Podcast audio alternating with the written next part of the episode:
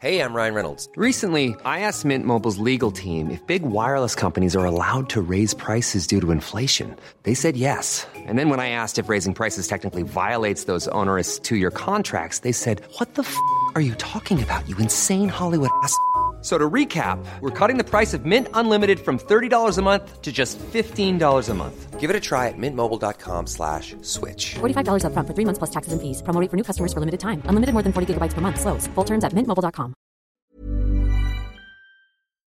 Elisabeth Borne face aux inquiétudes des Français sur les retraites. Elle affirme ne pas vouloir leur mentir. La chef du gouvernement l'assure, la retraite à 65 ans n'est pas un totem. Selon elle, l'enjeu pour le pays est d'assurer la force de son modèle social. À peine nommé, Damien Abad confronté à des accusations de viol. Les faits révélés dans un article date de 2010 et 2011. Ce dimanche, le ministre des Solidarités a contesté avec la plus grande force ces accusations. La Russie va étudier la possibilité d'échanger des combattants contre un proche de Poutine. Il s'agit de l'oligarque Viktor Medvedchuk. Un officiel russe promet une officialisation rapide de cette idée. 21 départements en vigilance orange. Météo France annonce des épisodes orageux potentiellement violents. Ils pourront générer de fortes rafales de vent. L'Aquitaine, le Périgord, le Limousin et une partie du centre Val-de-Loire sont concernés.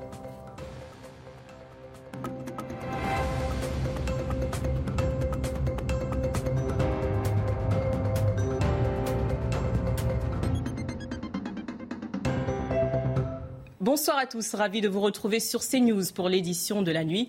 Dans l'actualité, fin de campagne dans le Calvados pour Elisabeth Borne. La Première ministre est allée à la rencontre des Calvadosiens ce dimanche, l'occasion pour elle de montrer une autre image de celle de chef de gouvernement. Retour sur cette journée avec Marie Conan et Loïc Tonta.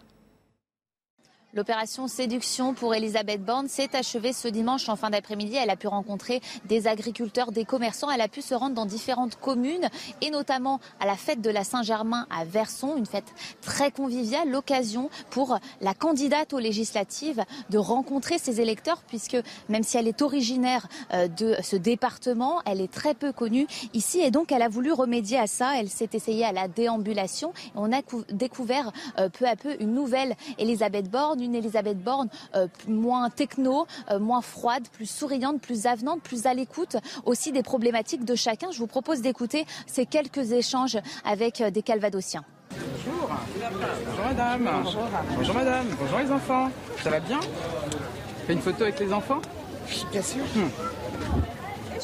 Vous n'avez pas Saint-Aubin-sur-Mer par exemple Si, Mais alors. Euh, euh, moi, moi, j'en ai, j'en ai du siècle précédent avec moi sur la plage. Ah, c'est bien Le bord de mer, cher. Ah, bah, un peu plus cher, je pense. Il est là, le bord de mer. Alors comme ça, là, d'un seul coup, là, ça ne me vient pas, parce que j'ai l'émotion de vous voir aussi, de vous rencontrer. Mais bah, Du coup, il faudra que je revienne alors. Avec grand plaisir. Et puis je vais vous prendre un prospectus. Ben voilà. Merci. Pourtant, le bain de foule, c'est un exercice tout nouveau pour Elisabeth Borne. Elle n'avait jamais brigué de mandat, elle n'avait jamais été élue. Et on voit que ce week-end, elle a fait les efforts pour montrer aux électeurs du département qu'elle n'est pas juste une première ministre. Je ne mentirai pas aux Français. Elisabeth Borne défend le projet de réforme des retraites dans le journal du dimanche. Un cheval de bataille qu'elle compte mener, mettre en place grâce au dialogue avec les partenaires sociaux. Alexis Vallée. Travailler jusqu'à 65 ans, ce n'est pas un totem pour Elisabeth Borne. Mais la Première ministre veut bel et bien mener la réforme des retraites souhaitée par Emmanuel Macron. Une réforme qu'elle juge nécessaire. Il y a besoin de pédagogie et de dialogue. Réformer les retraites, c'est préserver des marges de manœuvre pour agir sur des politiques essentielles. L'ancienne ministre veut prendre en compte les différences de conditions de travail, comme la pénibilité ou l'usure professionnelle, et revaloriser les pensions à 1100 euros. Un travail, selon elle, qui nécessitera en priorité des concertations avec les partenaires sociaux. Je suis profondément convaincu que les bonnes réformes se bâtissent dans le dialogue avec tous les acteurs et en proximité. Elisabeth Borne veut rassurer sur les retraites. Et face à ceux qui prônent l'âge de départ à 60 ans, elle les accuse de mentir aux Français. Jean-Luc Mélenchon considère Elisabeth Borne comme une libérale jusqu'au bout des ongles. Le leader insoumis a évoqué les précédents portefeuilles ministériels de la Première ministre. Écoutez. Parce que c'est bien Madame Borne euh, qui euh, euh, a, par exemple, aboli le statut des cheminots. C'est bien Madame Borne qui a changé le régime d'allocation chômage. Et il y a plus d'un million de personnes qui y perdent. C'est bien elle qui a déplacé l'inspecteur du travail Anthony Smith à plus de 200 km de l'endroit où il vivait, simplement parce qu'il avait exigé des masques dans une EHPAD. Donc Mme Borne a un casier euh, de maltraitance sociale extrêmement chargé. Donc je ne lui fais pas un procès d'intention. Je pense que c'est une femme cohérente, je la respecte, elle est libérale jusqu'au bout des ongles et elle va au bout de sa logique. Et vous verrez comme Premier ministre que c'est ce qu'elle fera.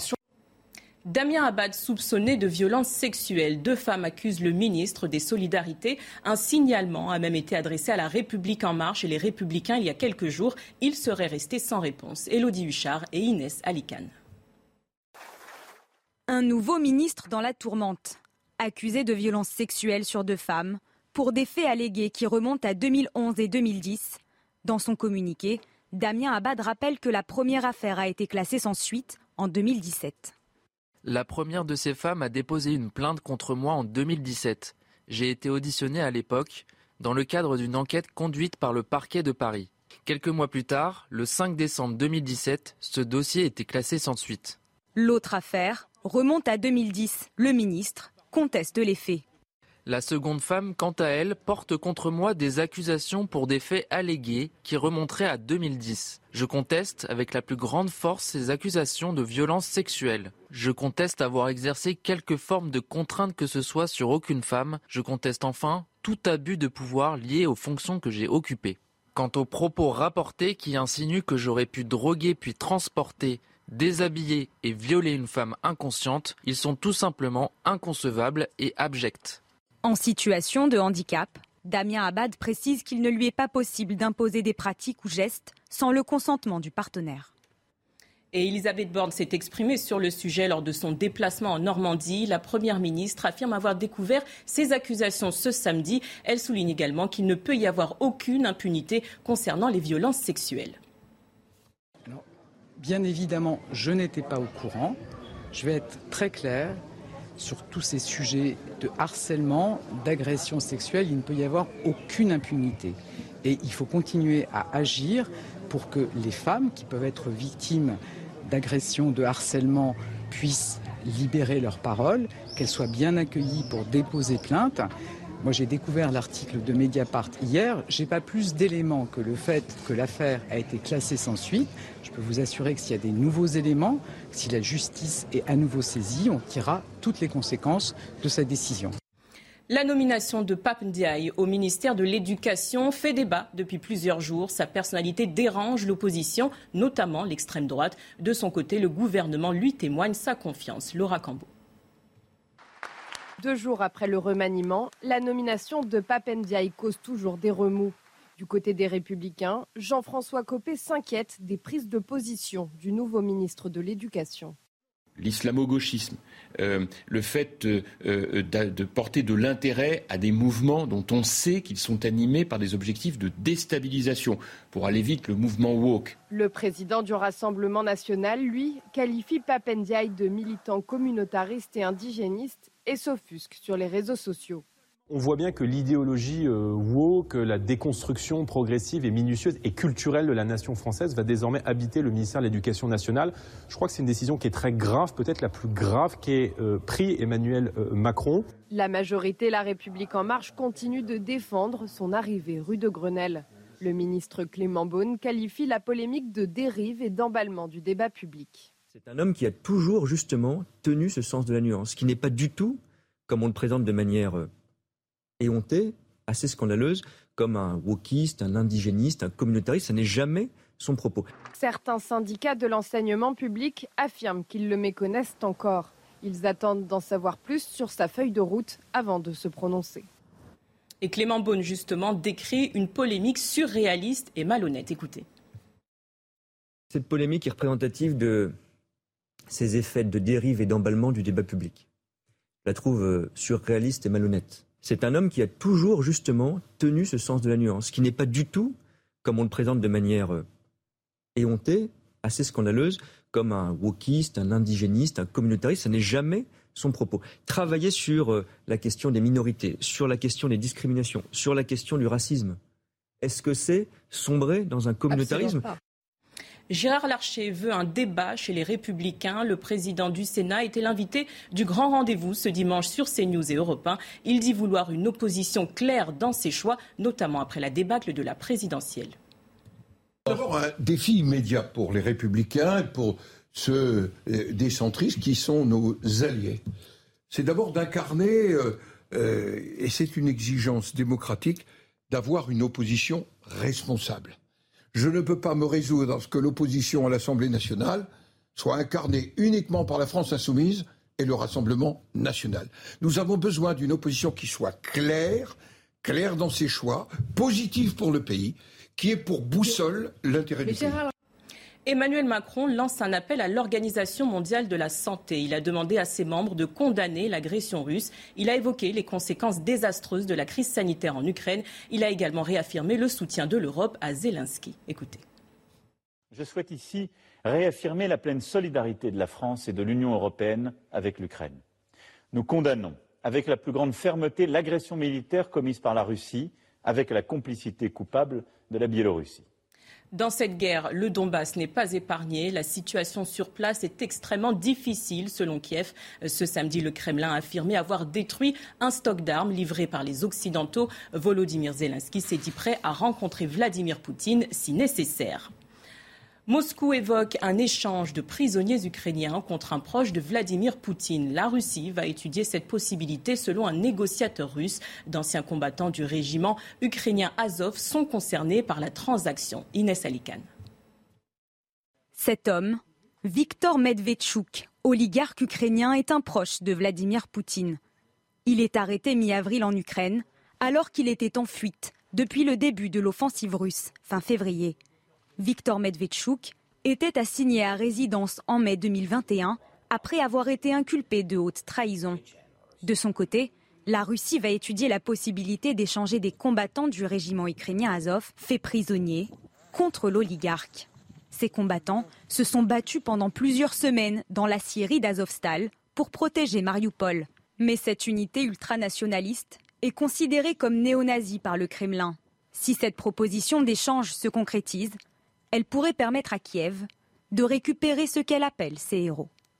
Les urgences voient rouge. En France, 120 services doivent réguler ou suspendre l'accueil de patients par manque de personnel soignant. Certains hôpitaux, certaines régions prévoient même un été tendu. État des lieux avec Geoffrey Defebvre. Faute de personnel, les urgences de Bordeaux filtrent les entrées.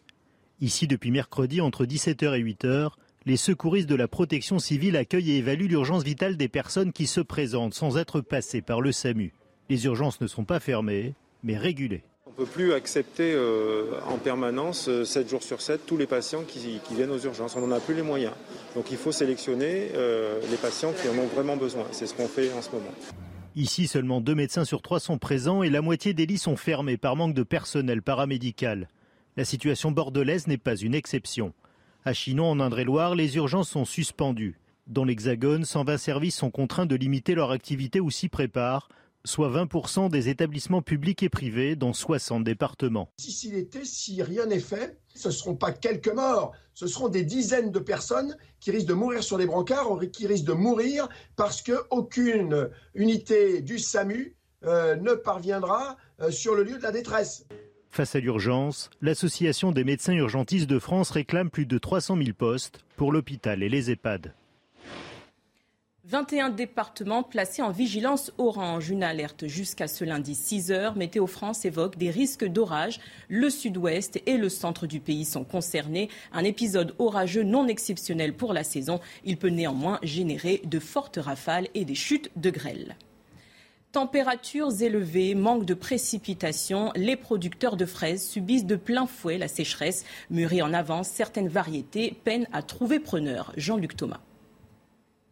Et regardez, nous sommes vraiment au 20 mai. Et regardez un peu euh, la variété, comment, ça, ça mûrit. C'est quelque chose d'impressionnant. Ce paysan n'en revient toujours pas. La Sibilla est une fraise tardive. Elle mûrit normalement mi-juin. Cette année, ces fraises ont trois semaines d'avance. Le pire est sur la parcelle d'à côté, aux 50 000 pieds de Cléry. Elle n'a pas, pas supporté ces, gros coups de chaleur de, 34 degrés. Hein. Et euh, comme vous pouvez voir, voyez, c'est une variété qui mûrit tout, d'un coup, avec de grosses chaleurs, et même qui est devenue grenat, elle n'a pas résisté à la canicule. Un hectare et demi n'est plus ramassé faute de rentabilité. Les transformateurs n'achètent le kilo qu'à 50 centimes. Ça ne permet même pas de payer les ramasseurs. La grande distribution est une nouvelle fois pointée du doigt. Certaines euh, centrales d'achat n'ont pas voulu jouer le jeu avec nous n'ont pas voulu baisser les prix. Pour ce producteur, la vente directe permet de limiter les pertes. Le préjudice financier devrait atteindre les 50 000 euros. Tout de suite, le journal des sports commence ce journal des sports avec du football. Manchester City sacré ce dimanche en Première Ligue. Les hommes de Pep Guardiola ont remporté leur huitième titre de champion d'Angleterre, le quatrième en cinq ans. Liverpool termine la saison à un point derrière. Maxime Gapaillard. Manchester City a son destin en main, mais dans cette lutte à deux pour un titre, c'est à Liverpool que les choses évoluent en premier. Et même Jürgen Klopp ne s'y attendait pas. Liverpool doit absolument s'imposer face à Wolverhampton pour remporter la Première Ligue. Les Reds à Anfield se font pourtant doucher dès la troisième minute par Pedro Neto.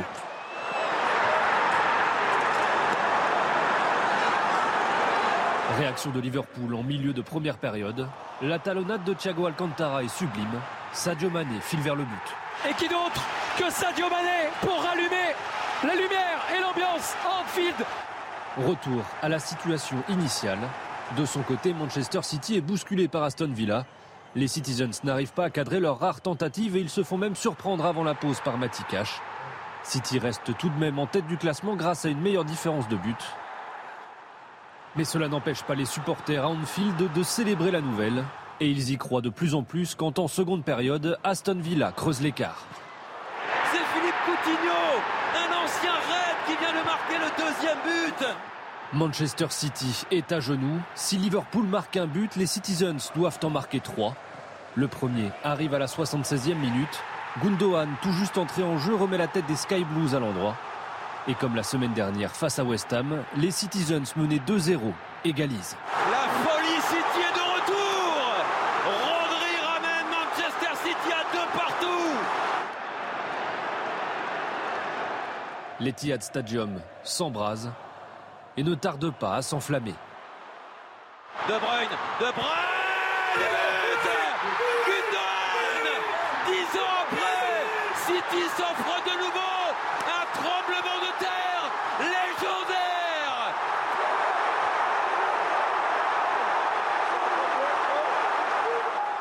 Trois buts en cinq minutes, Manchester City se met à l'abri. Car à Liverpool, les choses évoluent enfin Mohamed Salah donne l'avantage aux Reds avant un troisième but signé Robertson. La joie de Jurgen Klopp est mesurée. Le score à Manchester est connu de tous. Pep Guardiola, lui, ne tient plus. Jusqu'au coup de sifflet final libérateur. C'est terminé C'est terminé Une immense clameur à l'Etihad pour fêter le huitième titre de champion de Manchester City. C'était fou vivement la saison prochaine. En Italie, le Milan AC a remporté son 19e titre de champion ce dimanche. Les Rossoneri ont battu Sassuolo 3-0. Olivier Giroud a inscrit un doublé. Le rival de toujours, l'Inter, termine deuxième du championnat, et ce malgré sa victoire 3-0 contre la Sampdoria. Max Verstappen a frappé un grand coup ce dimanche. Le Néerlandais a remporté le Grand Prix d'Espagne. Il prend surtout la tête les commandes du championnat du monde. Charles Leclerc, de son côté, a dû abandonner. Bruno Scagliotti. Un départ à l'image de la saison des Mercedes, des hauts et des bas. Des hauts avec Russell qui se faufile derrière les deux leaders, Leclerc et Verstappen. Des bas avec Hamilton contraint de repasser immédiatement par les stands après un accrochage avec Magnussen. Hamilton découragé. Pour les leaders non plus, la course n'est pas une promenade de santé. C'est la Red Bull de Verstappen qui est dans les graviers, bien sûr. Verstappen est parti à la faute. On pensait que les pneus de Ferrari souffriraient. Ceux de Red Bull flanchent les premiers. Verstappen repart. Mais le mal est fait. Le champion du monde se retrouve troisième derrière un étonnant George Russell. Il offre un arrêt au stand gratuit à Charles Leclerc. Cadeau dont il ne profite pas longtemps. La Ferrari perd toute sa puissance. Premier abandon depuis le début de la saison pour le leader du championnat. Russell se retrouve en tête, mais il n'est pas fou. Il sait que contre Pérez, il n'a aucune chance. Il préfère s'effacer et ne pas aller au crash. Verstappen n'a plus qu'à attendre tranquillement la fin du balai des arrêts au stand pour récupérer la tête de course. Verstappen s'impose, il réalise le doublé avec Pérez devant Russell et Sainz. Il en profite pour prendre la tête du championnat du monde. Ocon est septième. Le cauchemar continue pour Gasly, quatorzième. Roland Garros, Grégoire Barrère, premier français qualifié pour le deuxième tour, 209e mondial et invité. Il est venu à bout du japonais Taro Daniel. Il s'est imposé en 5-7 après 3h14 de jeu. Soutenu par le public français, il a réussi à faire le break décisif assez rapidement pour, pour mener 2-1 dans l'ultime set. Son prochain adversaire, l'américain John Isner.